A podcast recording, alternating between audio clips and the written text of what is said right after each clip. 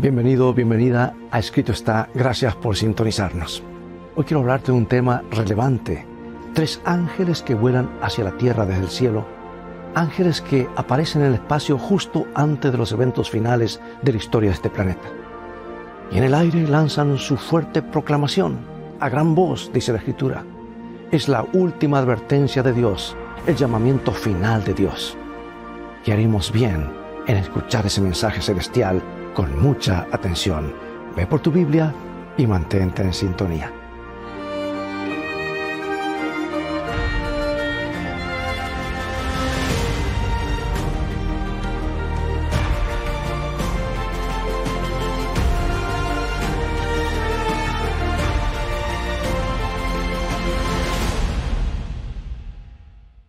Los amigos de Sandy estiraron su cuello hacia el cielo azul y captaron su diminuta figura arrojándose fuera del avión. Esta fue la primera vez en que saltó desde el cielo sin, sin un instructor. Sandy iba a tirar ella misma la cuerda.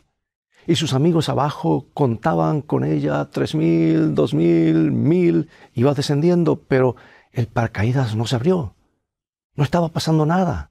Esperaron mientras Sandy caía más y más rápido. ¿Por qué no tiró de la cuerda?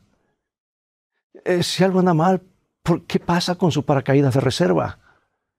Trágicamente, esta joven cayó en picado hasta la zona cero y murió instantáneamente. Cuando el personal de tierra se apresuró al sitio, notaron que su paracaídas todavía estaba cuidadosamente doblado en la mochila que llevaba en la espalda. ¿Qué había pasado? Luego vieron la tela de su moño arrancada en el lado derecho de su pecho parecía que se hubiera estado arañando desesperadamente.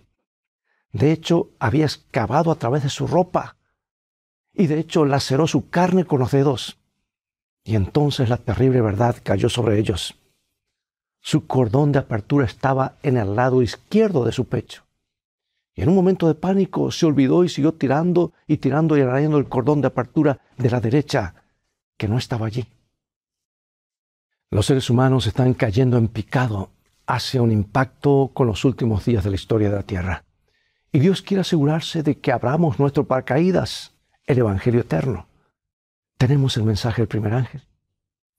Vemos cómo el Evangelio eterno es el fundamento sobre el cual se construyen todos los mensajes de los tres ángeles. Y para comprender realmente este Evangelio, es importante tener la perspectiva correcta, reconocer a un Creador, juez y Salvador, Salvador soberano, por encima de nosotros, mientras nos apresuramos y nos dirigimos hacia el tiempo del fin. Hoy vamos a examinar el mensaje del segundo ángel y vamos a ver cómo este mensaje se relaciona con tratar de agarrar una cuerda que no está allí, con agarrar algo equivocado. Ahora es importante que comprendas claramente cómo encajan los mensajes de los tres ángeles y forman una especie de señal divina a través de los peligros del tiempo del, tiempo del fin. Y me gustaría que tuvieras una imagen completa. Echemos un vistazo al capítulo 14 de Apocalipsis. El mensaje del segundo ángel dice, volando por el medio del cielo. Se da en el versículo 8. Escucha lo que escribió el apóstol inspirado por Dios. Otro ángel le siguió diciendo, ha caído, ha caído Babilonia, la gran ciudad, porque ha hecho beber a todas las naciones del vino del furor de su fornicación. Esto puede parecer una advertencia bastante extraña al principio. La caída de Babilonia no es precisamente noticia, incluso era historia antigua cuando Juan escribió estas palabras. Pero por supuesto, Apocalipsis es un libro lleno de símbolos. Babilonia y la caída de Babilonia representan algo, algo de lo que debemos estar conscientes en los últimos tiempos. Afortunadamente, el mismo libro Apocalipsis sugiere qué es eso. Y en Apocalipsis 17 se representa a Babilonia como una mujer vestida de púrpura y escarlata, adornada con oros y perlas. Ella dice es la madre de las rameras y ella está ebria con la sangre de los santos. Entonces, ¿a quién representa esta mujer? ¿Quién es Babilonia? Bueno, aquí está la primera pista. En muchos lugares de la Biblia, cuando el pueblo de Dios cae en la apostasía, se le describe como esposas infieles mujeres promiscuas. Y Dios lo toma muy personalmente cuando nos volvemos a una religión falsa. Es que un ejemplo típico. En Jeremías, eh, un, eh, eh, un, señor con un corazón roto le dice a Jeremías lo que está en el capítulo 3, versículo 6. Me dijo Jehová en los días del rey Josías, ¿has visto lo que ha hecho la rebelde Israel? Ella se va sobre todo monte alto y debajo de todo árbol frondoso y allí fornica. ¿Qué hacía Israel en aquellas altas montañas y bajo aquellos árboles verdes? Adorando a otros dioses. Y a los ojos del Señor convertirse en una ramera es justamente hacer eso, adorar a otros dioses. Es infidelidad a Dios. Entonces ahora en Apocalipsis tenemos una mujer escarlata que es la madre de todas las rameras. Ella debe representar la fuente de la religión falsa, un poderoso conglomerado de religión apóstata, tanto cristiana como no cristiana. Veamos otra pista. El Apocalipsis está lleno de contrastes. La adoración del Cordero frente a la adoración de la bestia, la gloria de Dios frente al poder del dragón, la ciudad santa frente al lago de fuego. Y esta mujer escarlata se opone a una mujer muy diferente, una figura que encontramos en Apocalipsis 12, 1, y escucha este versículo. Apareció en el cielo una gran señal, una mujer vestida de sol, con la luna debajo de sus pies, y sobre su cabeza una corona de dos estrellas. Ahora, el resto de este capítulo deja bastante claro quién es esta mujer. Dice que ella da a luz a un niño varón que es Jesús, y ella pasa por un tiempo de persecución. Esta mujer pura representa a la iglesia de Cristo. Vuelvo a repetir, no la Virgen María, sino a la iglesia de Cristo.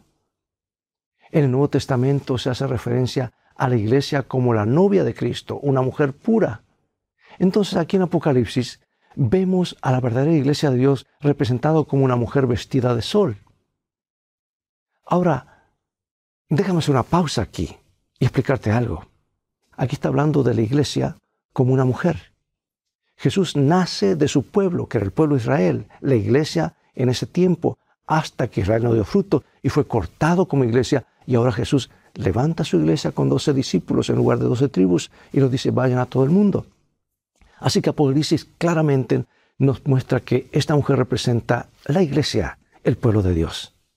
Ahora, la mujer escarlata llamada Babilonia es su número opuesto. Las dos figuras están en marcado contraste podemos concluir bastante fácilmente que la mujer escarlata debe representar una iglesia falsa, un sistema religioso. Y el libro de Apocalipsis es en parte una historia de dos mujeres, dos iglesias o sistemas religiosos. La verdadera iglesia de Dios y una iglesia apóstata. Esta es una imagen de los últimos tiempos que nos presenta el libro de Apocalipsis. Ahora volvamos al mensaje del segundo ángel. E intentaremos encajar esa advertencia en la imagen. ¿Qué dijo el ángel que volaba por el medio del cielo? Dice, ha caído Babilonia. Ella hizo beber a todas las naciones de su fornicación. Recuerda que la promiscuidad, la fornicación es un símbolo de apostasía, o sea, separarse de Dios.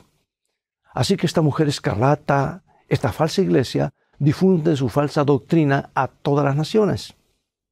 Y al final de los tiempos, estaremos enfrentando un poder religioso mundial que esparcirá enseñanzas falsas. ¿Y qué vamos a hacer entonces? La respuesta lógica se explica en Apocalipsis 18. Escuchemos el mensaje del segundo ángel ampliado en los versículos 2 y 4. Apocalipsis capítulo 18. Y clamó con voz potente diciendo, ha caído, ha caído la gran Babilonia, y se ha hecho habitación de demonios, y guarida de todo espíritu inmundo, y albergue de toda ave inmunda y aborrecible porque todas las naciones han bebido del vino del furor de su fornicación, y los reyes de la tierra han fornicado con ella, y los mercaderes de la tierra se han enriquecido de la potencia de sus deleites. Y oí otra voz del cielo que decía, salid de ella, pueblo mío, para que no seáis partícipes de sus pecados, ni recibáis parte de sus plagas. Si Babilonia ha caído, pues será mejor que salgamos rápido mientras corremos precipitadamente hacia un impacto con los últimos días, hacia el final de la civilización. No queremos quedar atrapados dentro de una religión falsa que se derrumba alrededor de nuestros oídos.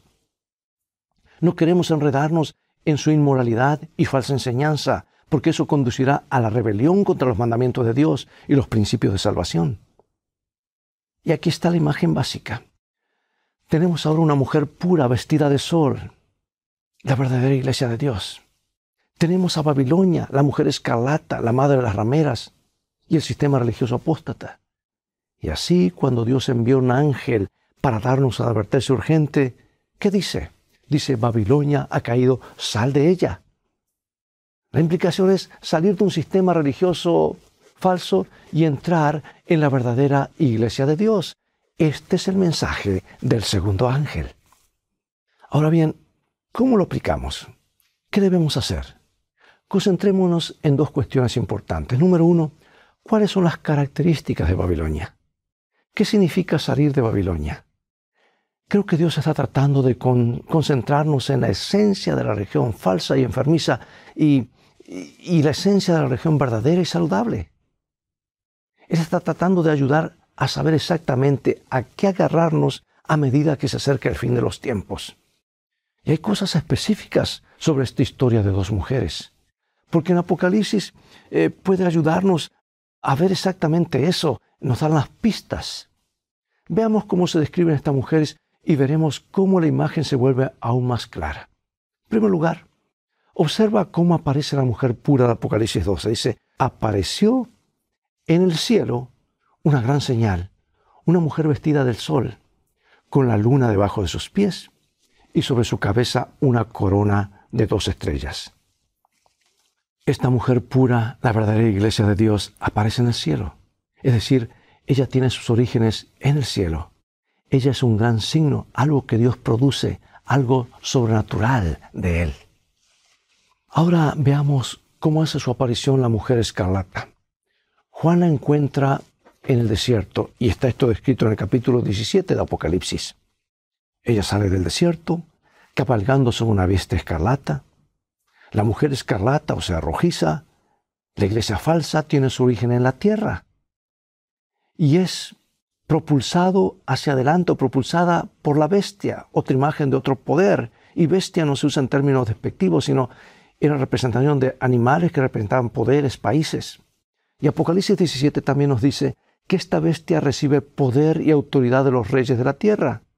En otras palabras, ejerce un gran poder político. El falso sistema religioso avanza sobre la base del poder político coercitivo.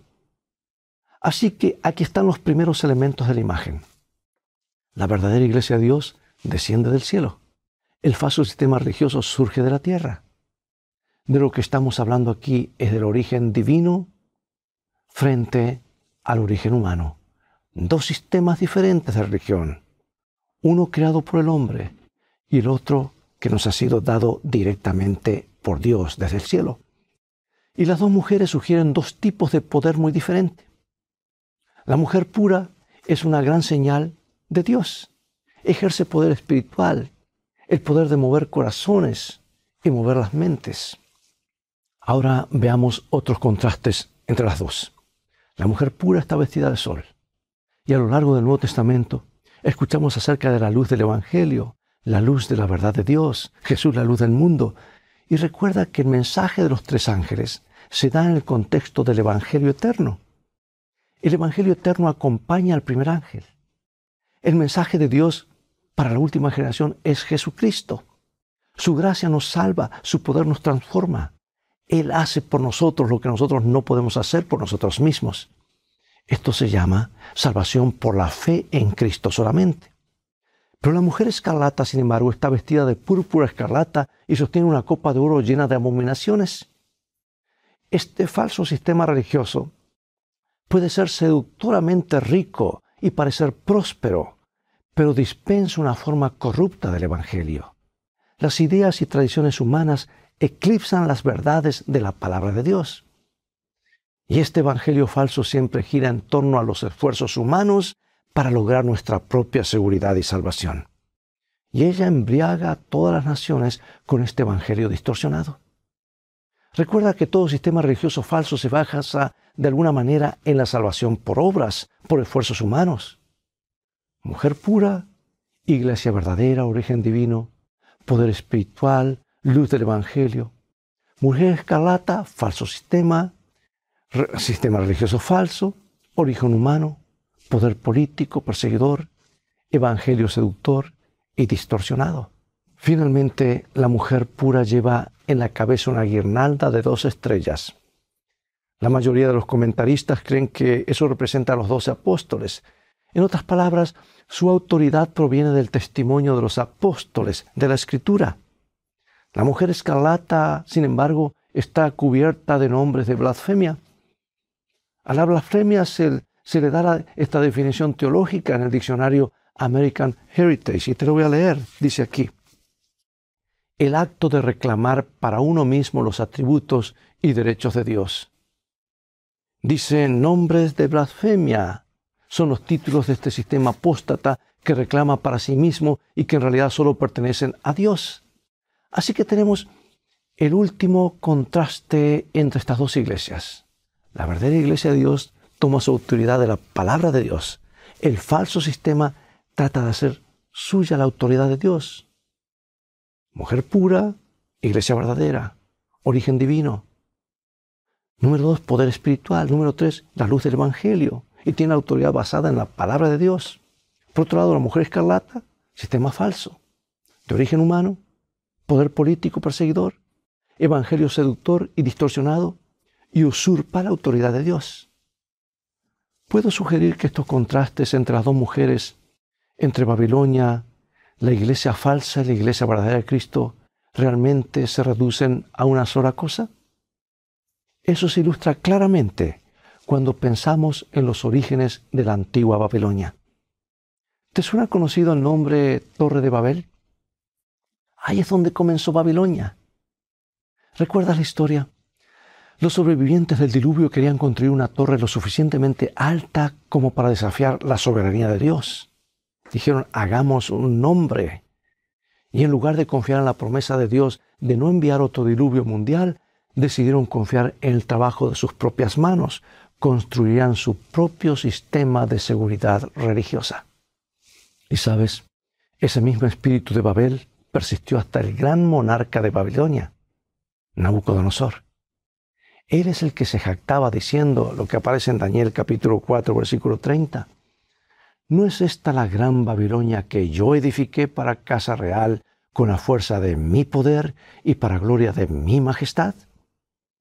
Babilonia, la mujer escarlata, representa el poder hecho por el hombre, las enseñanzas hechas por el hombre, la religión hecha por el hombre, tomando parte de la verdad y mezclándola con tradiciones. Ese es el último proyecto de bricolaje humano. Pero la mujer pura representa una religión que es de Dios, viene de Dios, es para Dios y es solo para Dios. Así que aquí lo tenemos. Esto es lo que el mensaje del segundo ángel está tratando de hacernos conscientes mientras nos precipitamos hacia el final del tiempo. Babilonia ha caído, salgan de Babilonia. En otras palabras, todo lo que tiene un origen meramente humano se corrompe. Todo lo que es hecho por el hombre se desmorona al final. Tenemos que asegurarnos de aferrarnos al camino correcto de la salvación, al único camino que viene directamente de Dios. Y el Apocalipsis define qué es eso con bastante precisión. Describe a los creyentes fieles en el tiempo del fin con estas palabras, Apocalipsis 12, 17 el dragón se llenó de ira contra la mujer, o sea, contra la iglesia. Se fue a hacer guerra contra el resto de la descendencia de ella, no toda la iglesia, sino un grupo. ¿Y quiénes son? Los que guardan los mandamientos de Dios y tienen el testimonio de Jesucristo. Amigo y amiga, no todas las religiones que levantan los símbolos correctos están edificadas sobre el testimonio de Jesús, sobre el Evangelio eterno. No todas las religiones que usan las palabras correctas acerca de Dios se basan en la autoridad de su palabra, en sus mandamientos. A veces la autoridad de la tradición humana toma lugar de la Biblia. A veces el poder político que una iglesia logra ejercer puede alejarla del poder del Evangelio. ¿Puedo darte algunos ejemplos específicos? Mirando al panorama religioso actual, creo que podemos distinguir algunos contrastes actuales entre una religión saludable que proviene de Dios y una religión no saludable, que es más hecha por el hombre. Podemos comenzar a ver algo acerca de lo que Dios nos está advirtiendo. En primer lugar, ten cuidado con cualquier iglesia o religión que encoja el Evangelio o que predique parte del Evangelio o que acepte solamente parte del Evangelio. Algunos solo quieren la parte de la gracia y no la parte de la ley y el juicio. Oh, Dios acepta a todos, no, no nos menosprecia por nuestros pecados. Hay algo de verdad en eso, por supuesto, pero es solamente una parte del Evangelio, no es el cuadro completo. Cuidado con aquellos que reducen el Evangelio a una psicología del bienestar. Por eso tantos sermones que no son sermones bíblicos, sino sermones motivacionales. Estás bien, no te preocupes, sé feliz. Esa es una reducción hecha por el hombre del Evangelio. Otras personas tienden a enterrar el Evangelio bajo capas de tradición eclesiástica. Pueden enterrarlo bajo un ritual, enterrarlo bajo este o aquel sistema teológico, enterrarlo bajo el viejo y simple legalismo. Pero la luz pura del Evangelio es atenuada por las interpretaciones hechas por el hombre. Y esto es triste. La religión saludable siempre implica esto, descubrir la verdad directamente de la Biblia, dejar que Dios hable su palabra directamente a nuestros corazones, de tapa a tapa. Porque nunca vamos a poder entender el Nuevo Testamento si no estudiamos el Antiguo, porque el Nuevo es el cumplimiento del Antiguo. Tenemos que inclinarnos humildemente ante el Evangelio de Jesucristo y no tratar de comprimirlo en una caja conveniente o lo que nos parece que deberíamos predicar. Recuerda siempre aquella imagen de la iglesia verdadera, una mujer que aparece como una gran señal en el cielo, revestida de la luz del sol. La luz es siempre algo que nos viene de Dios. No es algo que levantamos nosotros mismos. ¿Sabes por qué esto es tan importante hoy en día? Porque mientras nos precipitamos hacia el final de los tiempos, queremos asegurarnos de aferrarnos a lo correcto. Tenemos que aferrarnos al verdadero evangelio, los medios de rescate que Dios mismo creó. Dios quiere que asegurarse de que nuestro paracaídas se abra tiempo. Él quiere asegurarse de que tengamos un nacimiento firme del Evangelio. Por eso nos ha dado esta advertencia urgente. Ha caído Babilonia. Salir de Babilonia. Salir de Babilonia significa abandonar todos los sustitutos humanos del Evangelio. ¿Harás un compromiso conmigo ahora mismo? Pero sobre todo, ¿lo harás con Dios? ¿Determinarás que basarás tu vida y tu fe en lo que Dios revela en su palabra? ¿Determinarás que juzgarás todas las ideas humanas por el Evangelio de Jesucristo y no el Evangelio de las ideas humanas? ¿Y te comprometerás con el cuerpo de creyentes que guardan los mandamientos de Dios y tienen el testimonio de Jesucristo? Entra en la seguridad del Evangelio eterno. Jesús terminó el Sermón del Monte. No sé cuán largo habrá sido, pero me imagino que habrá llevado varias horas. Y terminó ese Sermón del Monte, que no es otra cosa sino la explicación en detalle de los diez mandamientos, hablando de dos edificadores. Uno edifica sobre la arena, otro sobre la roca. Y explicó al final que vinieron los vientos, vino un huracán, vinieron las tormentas y las lluvias, y aquel que edificó sobre la arena, su ruina fue grande, su casa fue destruida. Pero el que edificó sobre la roca, su casa permaneció para siempre. Y él terminó diciendo, así es aquel que edifica sobre mi palabra, que oye mi palabra y la hace.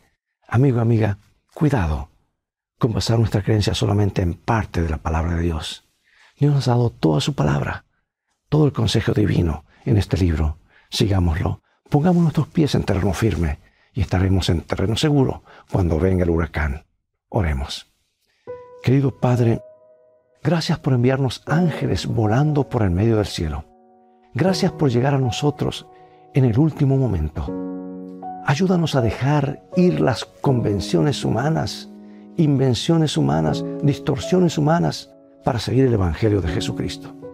Ayúdanos a abrir nuestras vidas incondicionalmente a lo que nos revela tu palabra y manténnos, por favor, en una comunión saludable y edificante. Lo pido en el nombre del Salvador Jesús. Amén.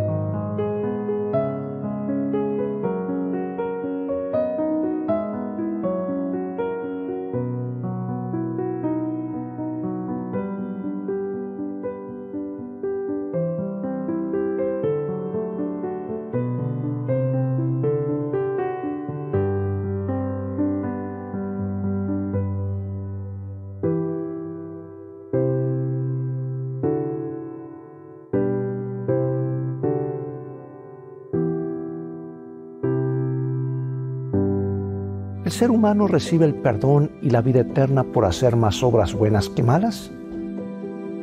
Todos somos pecadores. Todos estamos bajo la sentencia de muerte. O sea que no puedes salvarte a ti mismo. Debes depender de la gracia de Dios, el amor y el favor divinos, que son gratuitos. Cristo tomó voluntariamente sobre sí la culpa de todas las personas que alguna vez vivieron y murió en su favor. Jesús fue tratado como nosotros merecemos para que podamos ser tratados como Él merece. Fue condenado por nuestros pecados y sufrió nuestra muerte para que nosotros podamos tener vida eterna. Dios nunca consideró la posibilidad de abandonarnos. Ninguna vida es tan mala, ningún pecado es demasiado grande como para que Cristo no lo perdone. ¿Por qué no abrir la puerta de tu corazón hoy e invitarlo a entrar y ser tu Salvador y Señor de tu vida?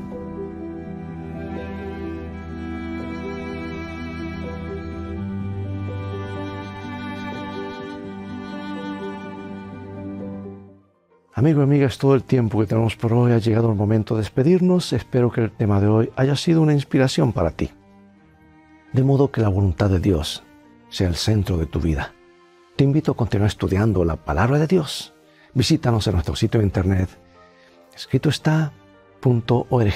donde podrás obtener una variedad de estudios bíblicos, ver este programa nuevamente y compartir muchos materiales con tus amigos, familiares, vecinos Transfórmate así en un canal de bendición para otros. Mientras tanto, Dios te bendiga y te guarde. Y recuerda, escrito está, no solo de pan vivirá el hombre, sino de toda palabra que sale de la boca de Dios.